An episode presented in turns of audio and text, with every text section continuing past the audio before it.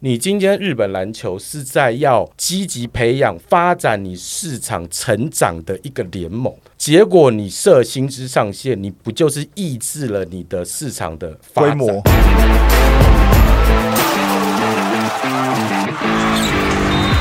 话题人物。对号入座，坐哪里？球场第一排，嘿嘿，又回来了。我们在这两集呢，请到的是我们在网络上呢颇负盛名，在 PTT、D 卡各大社团零富平。携手。对。Grant 的亚洲篮球观察室。Grant。Hello，大家好。好，我们呢在上集呢其实聊了很多亚洲篮球的近况啊，其实包含刚刚讲到一开始呃琼斯杯的这次两呃日本跟韩国派来的球队，然后各国四大运的啊，然后规划球员规划，包含东亚，包含菲律宾啊，其实都聊了。那接下来呢这一集精彩，大家想要知道最想要知道的，其实一直在讨论台湾两个联盟到底何去何从，应该合并吗？还是应该怎么合并？还是就两个联盟照样打？那为什么我们如果不合并，会不会被 FIBA 禁赛？好。那接下来我们应该怎么办？刚好日本就在这十年之内发生了很多事，碰到跟我们蛮接近的事情。讲到这个，我其实刚才就听那个格兰特大就讲到说，日本他们薪资没有上限。你觉得这件事情是为什么？就是说薪资上限这个东西，你觉得到底有没有必要？其实这个东西啊，他们在呃二零一六年，因为我最近在看看那个日本篮球整病的的一些书相关的书。然后他其实他们当初是有在炒这个东西，炒蛮凶。因为你知道，当初日本两个联盟啊，有两个联盟嘛，一个是 BJL 的一个是 JBL，到后来后来的 NBL。JBL 他们他是有薪资上限，因为 JBL 他的球团都比较小一点，他不敢花的太多，所以他是有薪资上限。那另外那个 NBL 就 JBL 那一块，他都是大企业财团，但他也没有很想要花很多钱，就是。他就是可能每年就是三四亿这样丢，但是还是还是比 BJ 率要多很多，因为 BJ 率当初的薪资上限，我记得好像才几千万日币而已。几千万，你想想，现在所有的 T T One 或者 Plus 力，所有球队都把就要超超过了，那是很小的一个球队的一个状况。但是当初在 B 联盟开始弄的时候，很多球团就说啊，那你要弄薪资上限，因为当时整病的是川原三郎。川原三郎他就是因为他弄足球，他就用那个概念，他就说你今天日本篮球是在要积极培养、发展你市场成长的一个联盟。结果你设薪资上限，你不就是抑制了你的市场的规模？对，因为你设多少薪资上限，就意味着你代表你的规模只到这个程度而已。嗯，你不会再往上升了。因为比如说你的薪资上限，假设我一支球队，我就是只花十亿日币，那我大概也想说，啊，那我的市场大概就是。就是这样，就是这样。我我大概赚，我也大概就是赚十亿，因为它它是它是对比的，对，它是对比的，高度相关。我赚多少钱，我就花多少钱，所以我只敢花这么多钱，我的市场大概就只会这么规模。所以穿越商当时就极力反对说不行。他说我们的 J 联盟当初在一九九零年成立的时候，也是一个。什么都没有，什么都没有。日本也是足球才有有热情，但是没有国际赛成绩，也也是没有市场的一个地方。但三十年后，现在日本追联盟市场多大，跟它影响力在日本多大，可以看见到。所以你今天既然日本要成立联盟，是目的是要在日本人人的生活扎根，你要不断扩大你的市场，那你就不应该设薪资上限，而是我们回过头来看你有没有赚钱。如果你这个市场可以一直无限扩充到越来越大、越来越大，那你的球员薪资就一直涨，没有问题啊。对啊，就是你回归到市场机制，因为他们嗯那个大呃两位应该都知道说，B 诺他是每年球队要有财报，就是你如果连续亏损几年，你就会被判定为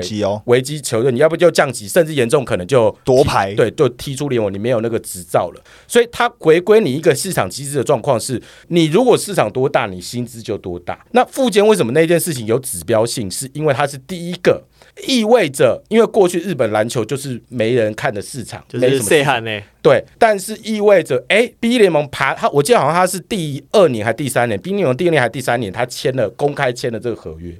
代表我这支签约队，我已经可以给得起球队一亿薪水，而且我不会亏损，我是赚钱的。我已经到这个指标，代表我们的市场已经到了一个 level，它是一个指标性的。所以未来如果 B 联盟市场会不会越来越大，它薪水就会越来越高。所以新球员的薪水涨，对他来讲就是一个象征他的规模变大的一个指标。哎，这说服我嘞。哎、其实这个很有道理，因为因为我其实一直很想问 Grant，就是因为日本现在跟就是台湾现在有经历一些蛮相似的时期嘛，就是两个联盟啊这些等等的啊、那有没有哪些是真的是值得我们借鉴的？比如说像是薪资上限这件事情，或者是哪一些部分？因为比如说像是 B 联盟，我们刚刚讲的像财务的问题，如果你球队几连续几年在亏损，他可能会给你发出一些警告啊，甚至一些惩处啊等等。他们有提出一些，比如说什么新联盟、新的 B 联盟计划，什么梦幻体育馆啊这些等等的啊、我觉得在回答这个问题之前，格兰特大可不可以先帮我们简单的、最快速形容，而且又能够巨细靡遗交代的这个呃一段文字，或者是告诉我们一下这两个联盟合并的过程跟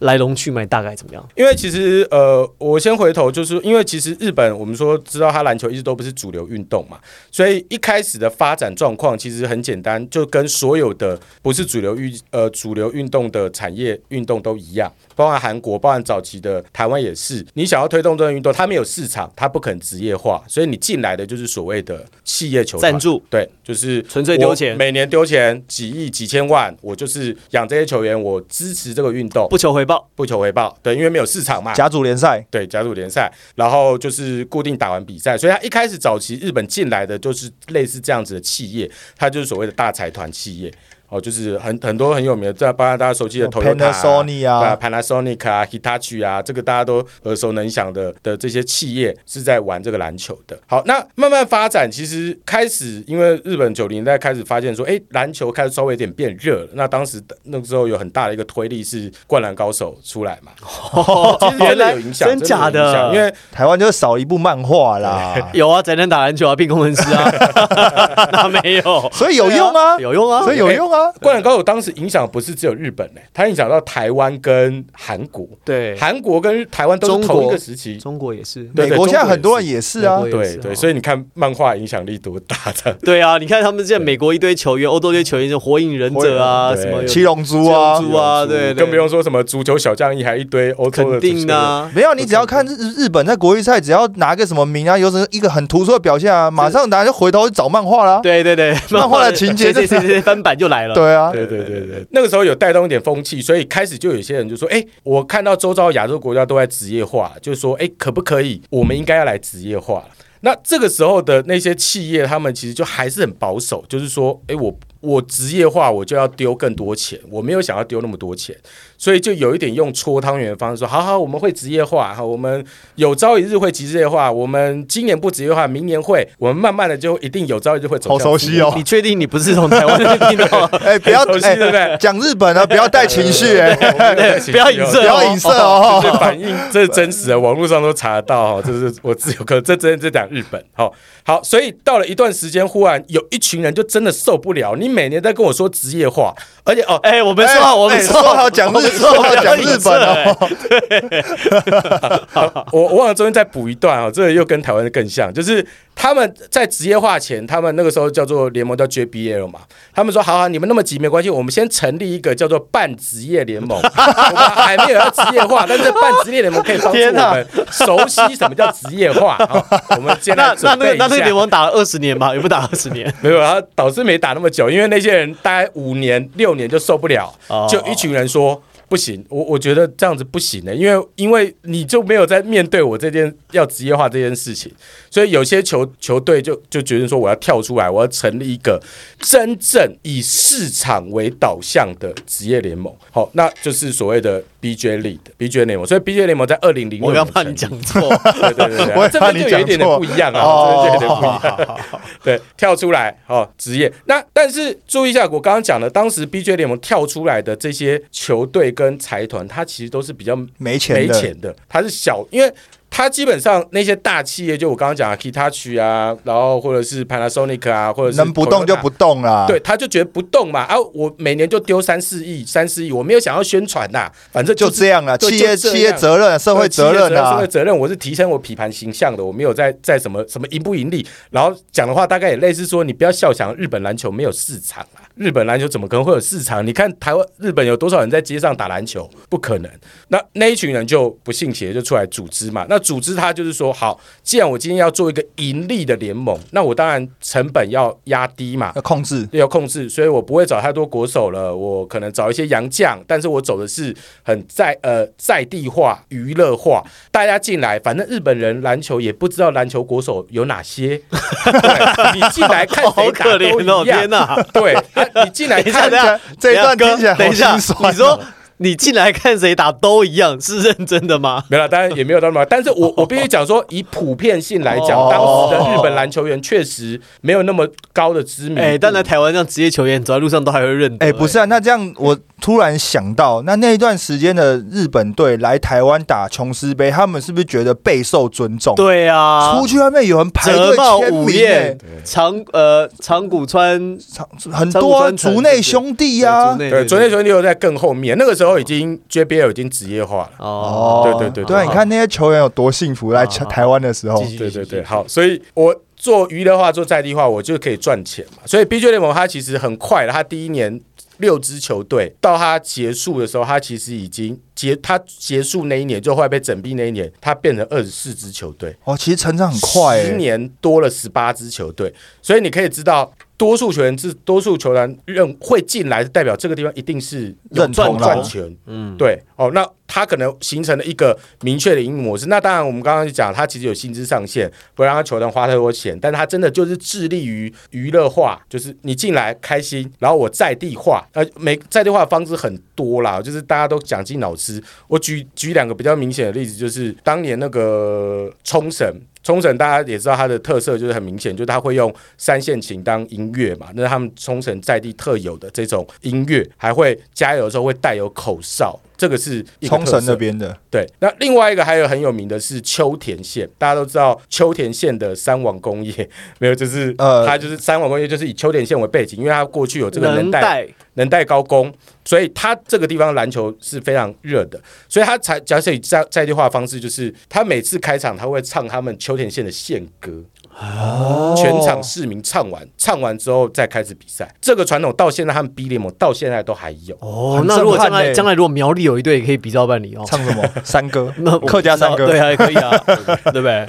应景精神，应景精神啊。对对对但而且我觉得，其实讲到这个，就是因为日本的在地化，其实从各个职业运动，他们都非常的强调嘛。那从比如说像是球队的名称啊，他们也要跟在地有非常多的连接。就是我最近最印象最深刻，但不是 B one 的，是 B two 的，有一个叫佐贺气球的。那因为那个那个气球是一个节日吧，气球节，然后在那边是一个非常大的节日，所以呢，那个佐贺这个地方呢，就以气球为他们的你是不是暗？示台东？哎，没有，台东如果？热气球，对不对？对，哦其实类似像这样的概念，而且哦他们也开始就是把一些场馆重新的新建啊，这些等等。那包括说你第二级的球队，你必须要不是说我成绩好。我就可以上一级哦，我要成绩好，呃，财务报告健康，然后球队发展是有一个长远的计划的。诶，这些都完成之后呢，他会给你一个 B one 的，比如说他会给你一个一级联盟的牌照。你有这个牌照之后呢，当你的实力达到，诶，比如说前两名能晋级的时候，哦你才能够升得上去。对，他不是说哦，我今年哦花钱买了一堆球员来，我今年就可以升上去，也没有这种事。哦刚刚讲的 BJ 联盟成立了嘛？成立之后，一开始两个联盟就是会有一番恶斗了。那 BJ 呃 BJ 联盟成立之后，隔年 JBL 就说：“好，你职业化，那我也职业化，哦、我就职业化。嘿好好好好，对对对然后于是职业化的状况之下，但是 JBL 职业化，我们就说他也是维持那种，其实当时很多企业球队他不想职业化，但是说哎没关系啦，我们就弄一样搞属地，一样搞那个搞这个主客场制，但是就但是他们没有真正的扎根嘛，就还是照样搞个样子出来。然后于是两边就开始哎慢慢的做出区别来，那他们两边的球迷会互相喷吗？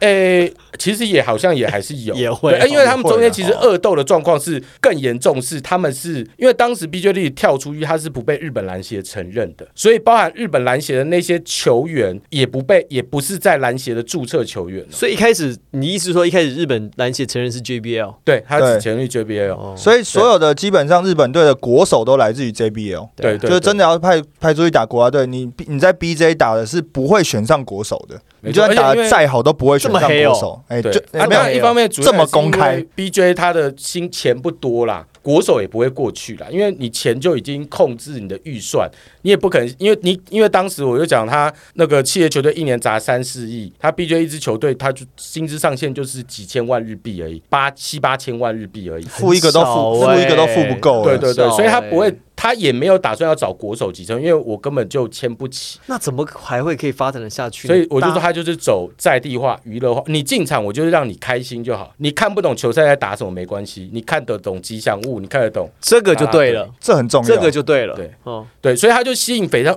非常多。不是单纯看球迷，我是进场享受比赛，看完了，哎，我开开心心一家人回家。那 JBL 就是我用我们现在话就是牌子啊，就是本职迷啦，就是你看我们比赛多精彩，国手全部都在我们这边，卖国手田沃，我们有穿，我们这边是内行人看的，对对对，我们是内行人看的，那你就来看我们的比赛就对。当时的氛围大概是好想投射一些情绪在里面。不要这样。我我我我讲真的，这是那时候的那时候的时空背景的哦哦，我真的真的我没有投射情绪啊我。讲的是日本的，所以这两个联盟在当时就发展了不同的路，一个就是走在地化、娱乐化，让你看得开心就好；另外一个就走上就是哦，我国手都在这边，所以我强调球赛内容，然后怎么样，然后我我的反正我薪水求的也比较高之类的。好，那这样子后来慢慢两两个联盟有开始和解了哦，大概在二零一零年就和解什。么契机？我们想知道是什么契机他们和解。呃，其实和解的契机主要还是因为中间有一段时间闹得有点太太夸张了凶了啦，因为他们是说闹的状况是说连。有些大学他们会选边站，那多数当时当时多数日本大学是直接站在日本篮协那边嘛，就是就直接跟球员说，你以后如果去 JBL 我就封杀你，我去 BJ，呃 B 呃去去 BJ 力就就 BJ 力人我就封杀你，或者是就叫你不准跟已经加入 BJ 力的球员做联络，哦，这么到这种哦，程度了，就是说已经有点过于夸有点张，病态这然后个对，对对这个已经是诛九族了呢。哦，对对对。就，是灭门了。对啊，就是祸，你要说祸不及家人，他现在连的联络都不行哎。哦没错没错。那改变的契机点是因为在二零零八年的时候，日本篮协也做了一番改组。那这个改组原因其实还是回到说，因为他们二零零六年，我相信两位都知道，他们有举办世界杯。二零零六年世界杯是在日本举办的。打得不好啊。呃，日本打得不好，但诶，但他们有拿一胜哦，他们赢了巴拿马。哦，对对，他们赢了巴拿马，他们有拿一胜，对他们打不好。其次，重点是他们亏损的很严重，哦他们亏了十三亿日币，所以这个时候日本的体委会、奥委会就来开始质问说。检讨对你到底为什么亏那么多钱？你办一个比赛可以亏到十三亿，那你的钱有没有花对地方？那你篮协到底是怎么去宣传的？为什么票房不彰？等等。所以等于那二十个月，日本篮协内部是一团乱，乱七八糟。后来搞不定之后，最后就只好呃，当时日本有一个政治人物，就是其实两位应该有听过叫麻生太郎。哦，哦，后来当当首相嘛？对对对对，他进来就因为他当时其实已经有担呃，他有在那个 WJBL 就女篮的部分女篮的还有担任会长了，所以他就是好跳下来，我来稳住篮协。那其实当时有一派篮协的人也不想要投他当啊，因为他觉得政治人物进来体育界也不会有什么好事，所以于是进来之后就就说好，你就是啊、他就是稍微再把日本篮协的状况搞定了，搞定之后就等于过去那些跟 BJ 力的斗的比较凶的那一票就下课了。对，就下课了，就就就有点换掉了。所以换掉就说好，那既然是这样子，我们就稍微来好好的谈，坐下。来谈一下，坐下来谈一谈哎哦，我们也没真的那么讨厌对方，那就承认了你 BJ 力的一些事情啊，对啊，但同一时间，FIBA 也开始有暗示了，暗示日本说你们这样两个联盟有一点。是不是该处理一下啊？你那日本人写就是你先警告啦，对你不要闹得那么凶嘛，就是你就搞得说连那个什么球员都不能互相互相往来对对对，这样不好。于是有这样提出这样的一个警告，于是好就慢慢两两个联盟就和解了，开始有一些合作了，然后并且球员之间也有可能有互相交流了。对，那后来二零一一年之后也开放 BJ 力的球员可以打国家队了。于是就这样子，哎，开始慢慢整合之后，这个时候反而不知道为什么 FIBA 就又开始觉得说，哎，既然你们和解了吼，那要不要顺便是不是就哎就可以一个合并了嘛联盟就好了嘛？对，可以合并了。于是，在二零一三年的时候，他们又提出一个说，哎，你们要不要着手合并？那当然，二零一三年还有一个很重要的是，因为日本宣布他们要举办拿到奥运的资格，资格，呃，不是奥运的主办权啦对对对，奥运主他们他们的他们他们就是负责奥运。那 FIBA 一直有想要推广篮球到全世界嘛，他觉得日本是一个很重要的地方。他说你。日本全世界第二大经济体，棒球也好，足球也已经发展起来，为什么有篮球就是两个联盟，对两个联盟？而且日本篮球成绩又一直不好，那个时候日本就是在在亚洲在亚。洲都跨不出去，对对，甚至还中华队比中华队名次差的也有好几次，都是都是比中华队名次还要差嘛。像二零一三年我们拿第四名那次，日本是第九，对，所以就是说，哎，觉得为什么你成绩赛国际赛成绩是提不起来，一定是因为你的联盟的问题，所以于是就要求他整病。然后篮协说好，那我来整并一下，提出了一个 NBL 的联盟。结果 BJ 里面没有人想要管他，说你成立这个联盟就是要把我们给给消灭掉。对，灭掉，因为我们都小小球队啊，你大财团进来，我们怎么比啊？我们根本不用比啦，因为光抢球员都抢不过啦。灭门啊！对，就被灭门，我这些球队就被就被弄掉，而且一开始 NBL 的所有的规则都偏向于 JBL 对，就是包含他的洋将啊，薪资啊、制度啊场馆啊薪资什么薪资那个时候反而是好像就更高嘛，因为就比场馆啊场馆他也没有在管什么在地化的，反正而且他重点是他提出就是说他要分级，他要把一些就 B one B two 啊那就是要给你穿小鞋了啊，对对因为你就是他就是要把你归到二级去嘛，没。错，就是说你一些没没资格的，我要精简化，我要精英化，哎开始精英化。所以上面就只剩大财团，那你那个太小了，就到二级去。对啊有本事实力好，你再上来。对啊，就是给你穿小鞋啊。对啊哦对对对，好好好所以接着后来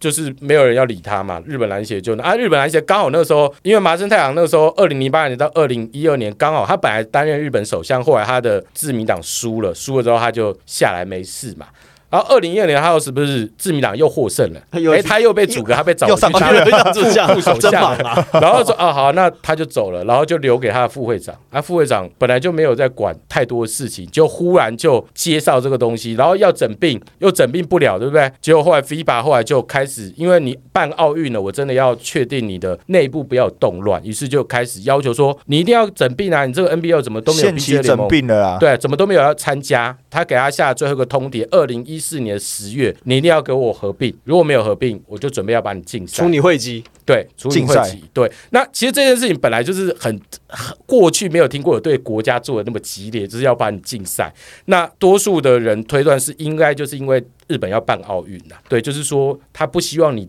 我一个奥运主办国，然后又加上你又是那么有影响力的国家，我不要你那边内部乱，所以就要求你整并。结果后来日本来一些搞不定，好搞不定，那就 GG 了。所以 FIBA 就直接说你国内你搞不定，我派人来帮你弄。也就 FIBA 就派了一个观察员来，就说你们要他要组成一个小组去整并两个联盟。那这个时候，因为我们就说他当时日本篮协已经完全废掉了嘛，他没有人，因为我觉得这个是信任感不足的问题。因为 B J 那种怎么想，就是你篮协就是要把我要弄我弄掉，你是在弄我，你没有真的要整并，所以他当然不想参加。所以这个时候他就就是他们就想，那不能再找日本篮协的人，所以这个时候就找了我刚刚提到这个大佬，就是川渊三郎出来。川渊三郎他是当初日本 J 力的会长。足球的足球的会长，他把 J 力的搞得有，当时没有人可以反对他的成绩吧？因为当时 Jelly 的就已经是万丈高楼平地起，等于是白手起家，从零开始弄到一个联盟，变成世界十大职业联赛没。错，对对，所以不会有人对穿越三郎的能力有什么质疑。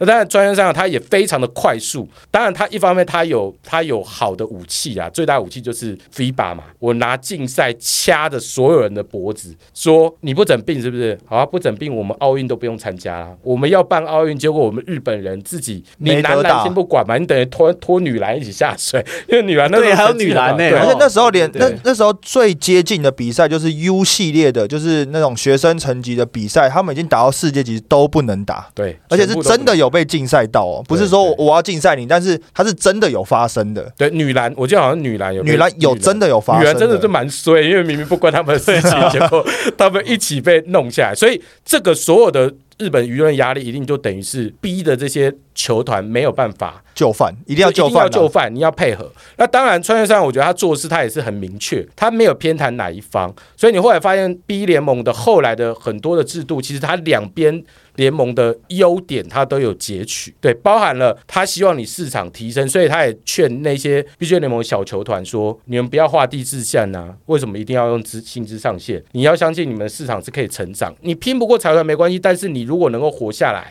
你就会有继续成长的，就会有机会。对。因为活着就会有明天，对，好励志哦！对，所以他等于是他整病大概短短花了四个月、五个月不到的时间，他就把啊，那很快，对很快，因为我看那本书，他上面讲他所有的规则，他就是第一次开会把所有 BJ 联盟找下来，我告诉你，就是说，呃，你们有什么疑问提出来，我来讲。那因为他等于是把足球那一整套全部搬过来。当时 BJ 联盟很多球员提出来最大疑问是说，呃，因为他们当时有要求说，你所有球员都要有一个场馆，一定规格的场馆，一开始是五千人，后来有下修到四千人。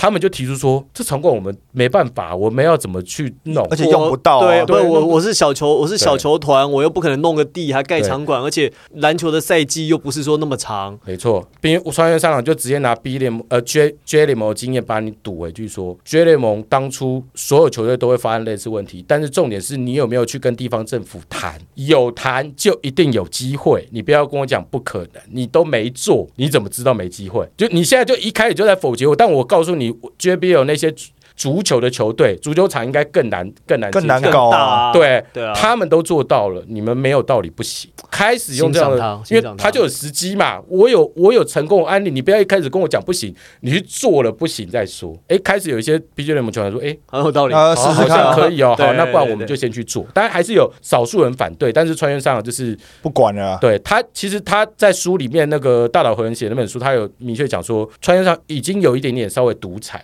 就是说，我就是要你们这么做，你们不用讲，你们想不想不被禁赛？你们要不被禁赛，你们就听我。呃这我的经验，我告诉你可以，就是可以，你们就去做就对了。那这是 BJ 联盟处理，那大财团那边他就要处理的是不想职业化。当时还有一个就是头须把，就东芝，他有很大的问题是，当时东芝所有的球员身份都是东芝的员工。啊，他不想要失去这个保障，对吗，那这个东西他就协助东芝说，你可以先用分阶段的转型，你一开始还是员工没关系，但是你慢慢的去把它就是拆来拆开，而且因为过去企业球呢，它队名上面一定要挂上企业名称嘛，他当时就要求，因为他说 J 联盟是走在地，在地是我们一定要挂地名。对对，一定要挂地名，而且你不要有企业色彩。我就是要大家认为就是地方的球队，因为他说足球跟篮球不像日本的棒球，它不是文化，你要提振它就一定要靠在地的力量，你不要笑想说我稍微一点点就可以弄出来，你一定要靠在地扎根的力量。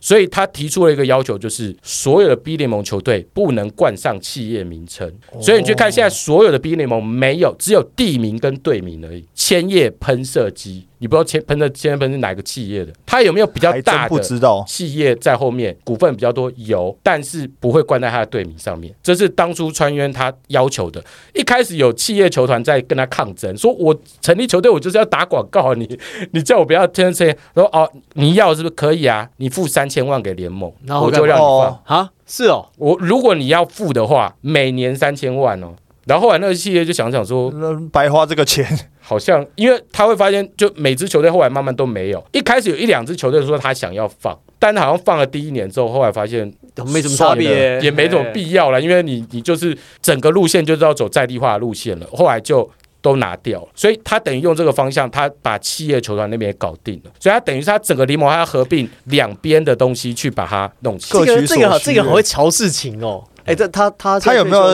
有没有兴趣到台湾海外发展一下？他他很厉害，他已经八十了吧？八十没关系啊他四不止八四个月八十四了。哦，他他其实他瞧完 B 联盟，他是因为他同时当时身兼是 B 联盟的会长，他也变成篮协主席哦。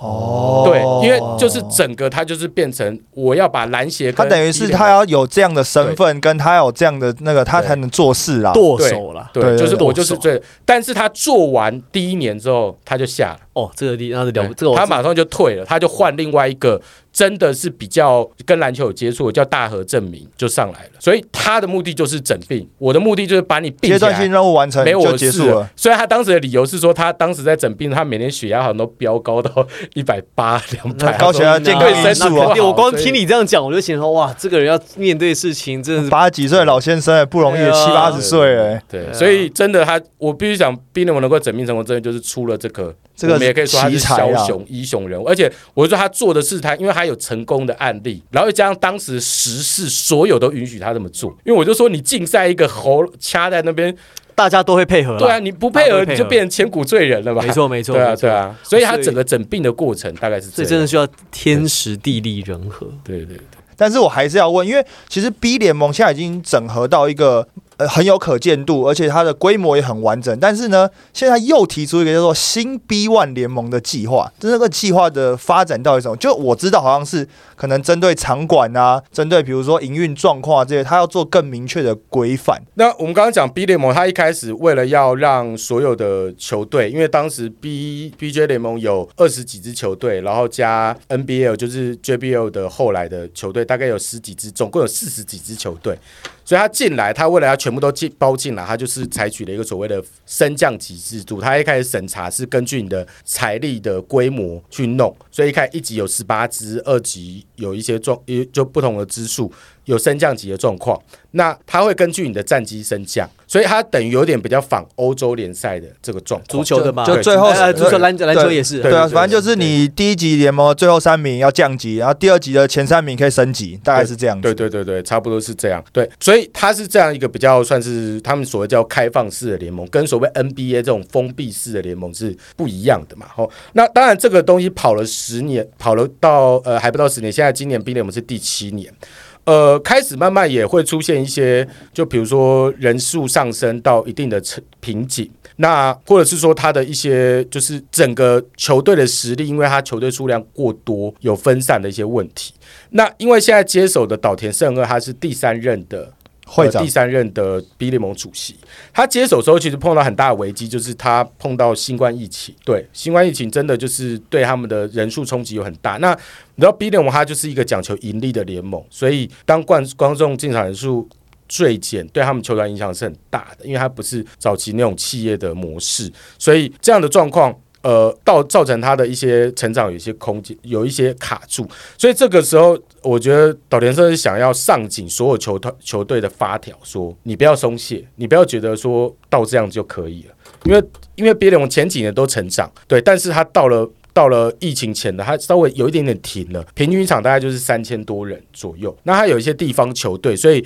有些球队人数没有那么多，可以理解。所以大概到那个时候，他就说要希望大家上紧发条，开始进入到下一个阶段。于是在二零二一年，他又提出一个所谓的叫做新 B One 的计划。他说这个新 B One，他未来就是他会他要进入新 B One 了，必须这个球团要达到一定的商业规模。他提出了三个条件，就是第一个，你的营业额要到十二亿。他先不管你亏不亏损啊，因为你如果亏损太多，你还是一样会有刚刚讲的那个问题。你营业额达到十二亿，另外你的平均进场人数要达到四千人，另外你必须要有一个超过五千人，而且符合规格的一个顶级的场我馆。蛮硬的哎，它硬体规格要求，你的获利也要求，还要软体哦，对进场人数有要求，进场人数是后来所有球团最头大的，因为我刚刚讲他们多数球团卡到多人，大概就三千多人上不去，因为冰联盟球赛很很多了，他们一队有六十场，所以六十场你要平均到到三千人，其实真的，当然主场是三十场啦，你自己主场要到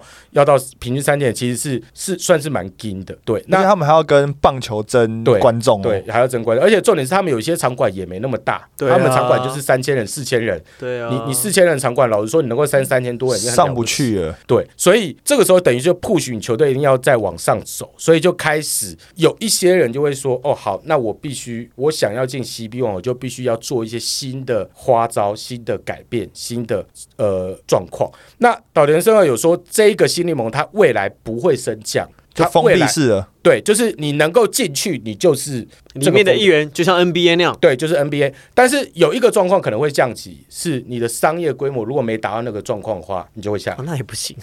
对那也不是很稳呐。对对对，但是它这个东西，我觉得它一开始开出来的时候，我觉得好像有一点点太太硬了梦理想，对梦幻，对，这不容易不容易达成啊。对，不容易达成。但是确实他，因为岛田生他是一个企业家，他不是任何球员出身的，他就是一直在鼓吹那种，就是说我们就是把很多事情该做的，你只要有做到，你就可以慢慢的成长你现在多数球团最大的问题是你场馆太小，你场馆太小，你自然就没有办法突破你的天花板就这么高了，对，天花板就那么多，嗯而且有很多有很潜力的球队，其实你应该可以打破那个天花板，但是你就是不行。就像梦想家前景去年在那个迷你蛋就是满就是三千但搞不好其实四五千都没问题。对对对，嗯所以场馆是一个很重重要问题，所以就有些球团就开始说，好，那我就要从场馆开始下手。第一个就是冲绳嘛，呃，琉球黄金国王，琉球黄金国王之前他用的体育馆就是三千多人的市民体育馆，他场场都满场啊，场场都满，代表他的那个人气。那当然他又配合上要到世界杯，所以他就是刚好跟地方政府去谈，说这个场馆未来可以为他就是勇士队去打东超那个场馆对啊啦，对啊对啊，那个一万人的场馆，结果果不其然，他开始用之后就哇人数暴增，他去年平均场大概快要七千嘛，哦对，快要七千，而且他票都是卖的不便宜的哦、对，所以这样子的规格，诶，他人数就整个往上冲了，所以开始其他所有球团就发现，诶，冲绳这样子有这个人气，所以我开始也要如法炮制，每个国每个球队都开始想方设法说，我要不就自己盖，要不然我跟地方政府合作结合像是那种运动园区这样子，然后其中一个体育馆是这个这样子的冲设计，绳那个就是这样啊，他就在运动运动公园里面对对对啊对对对，然后像比较就是比较大牌的，像 Toyota 这种，就是他就更夸张了。他就说你要搞这个规格，就是我 Toyota 不是没钱，他找了一块 Toyota 自己的地，在我记得好像在台场那边，他要盖一座属于 Toyota 自己的体育馆，产权就是 Toyota。未来这个球馆，我还会结合周边的什么，这个变成一个生活园，变成一个大巨蛋，对，变成一个地标啦，意思是这样。样啦哈，对对对根据想象啦，差不多意思啊。对对，啊就说哎、我我可以朝这个方向走，哎、规划图弄出来，然后开始每个不同的球团都开始这样做，像。而且有些有些球员他会根据他自己的现实状况去盖，比如说呃后来盖的第二个体育馆啊，在那个群马的太田，那个那个体育馆，如果那个听众有兴趣可以去搜寻，你就去找打那个群呃群马。群马呃合群的群雷鹤，然后新体育馆，哇，那个那个体育馆它超漂亮。不好意思，再讲再讲一次，我刚没听。群马的群马雷赫雷赫是他们的队名，对，来来看看他们的哦队名，对对对对。雷打雷的雷，然后就是那个鹤鸟鸟的那个鹤鹤，对。对，然后他那个体育馆就就真的超大，它只只有五千人的容纳，他就是到最低标，但是他有一个全世界最大的荧幕。哦，荧幕环形哦 LED 环形 LED，那 LED 荧幕哦超级漂亮，你上完去看那个开赛，哇，所有人都超震撼，就超震撼。哦，而且它只是因为群马太田市其实很小，它当地的市民大概我印象中好像才几十万人而已，那也还不算诶、不算不算大城市啊。小就算是中型的城市啦。对，那它以太田市那个地方为核心，而且它那个地方就做成像市集一样，对，就是变得是可以跟它当地的在地结合，而且这个是他跟太田市政府去谈的谈好，然后他的赞助商负责去盖，对，然后就形成这样子。我其实非常非常认同格兰特大讲的这个部分哦，就是说，呃，叫做这叫做什么计划？梦幻梦幻体育馆计划梦幻体育，馆计划。我一直没有觉得说这个地方人口可能啊，就就几十万、十几万，他就养不起职业球队。你去看绿湾包装工多少人、哦，真的，g r e e n Bay Wisconsin 的 Green Bay 多少人？他妈又整个城市超人，那打比赛不到十万人。呢、嗯。就大概七八万人吧。我常常满，对啊，买不到票，他那个超贵，他那个场馆可以就可以做大概就是做做就五哎五六万人。五六万人，五六万算在那个美式足球里面算小的。的，很小，它这个城市 Green Bay 这样，你去看人口普查，十万人上下。十万人有九万九千人是看美式足足球，只要就比赛支持爆砖工队，。所以其实我觉得，像我刚刚觉得，你讲在地属地扎根，我觉得这绝对是职业运动最重要的，因为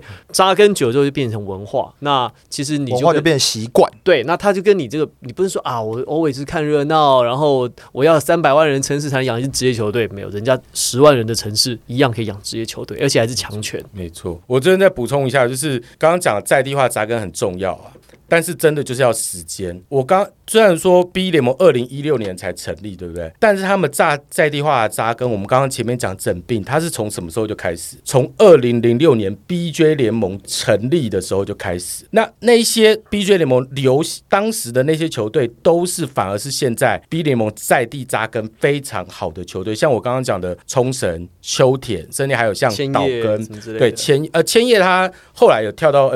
哦千叶的这个队的状况又不太，呃可以补充一个，千叶他的一开始的 CEO 就是岛田胜二。哦就是现在 B 联盟的主席，他当时他他是当初我刚刚不是讲那个 NBA 有在整病吗？他是唯一一支 BJ 联盟说我要跳去 NBA 的，然后很多人后来都在问他说你为什么做这个决定？他说因为我知道两个联盟早晚会整并，而且我相信青叶喷射机是可以在职业化国手如云的球队，我还是而且有大企业的球队，我用在地扎根，我还是可以挑战他们的。我不要，我不要认为说，好像我在地就只能玩小市场、小范围。他当时打了一个标语，很吸引人。他说：“千叶喷机进去，目标是要打倒 Toyota。哦很赞呢。我要打，我都想去我要打那个所谓的企业球队，但是我用在地的力量去小虾米哎扳倒大金鱼这种东西，我老实讲，我今年就看 Plus 六支球队有没有哪一支球队有这个有这个 g 小有这个 guts，说今年口号就是打倒富邦，对我要终止富邦三连霸，然后这个 maybe 是一个对跟富邦就任何一队都跟富邦比起来都是小上球队，对，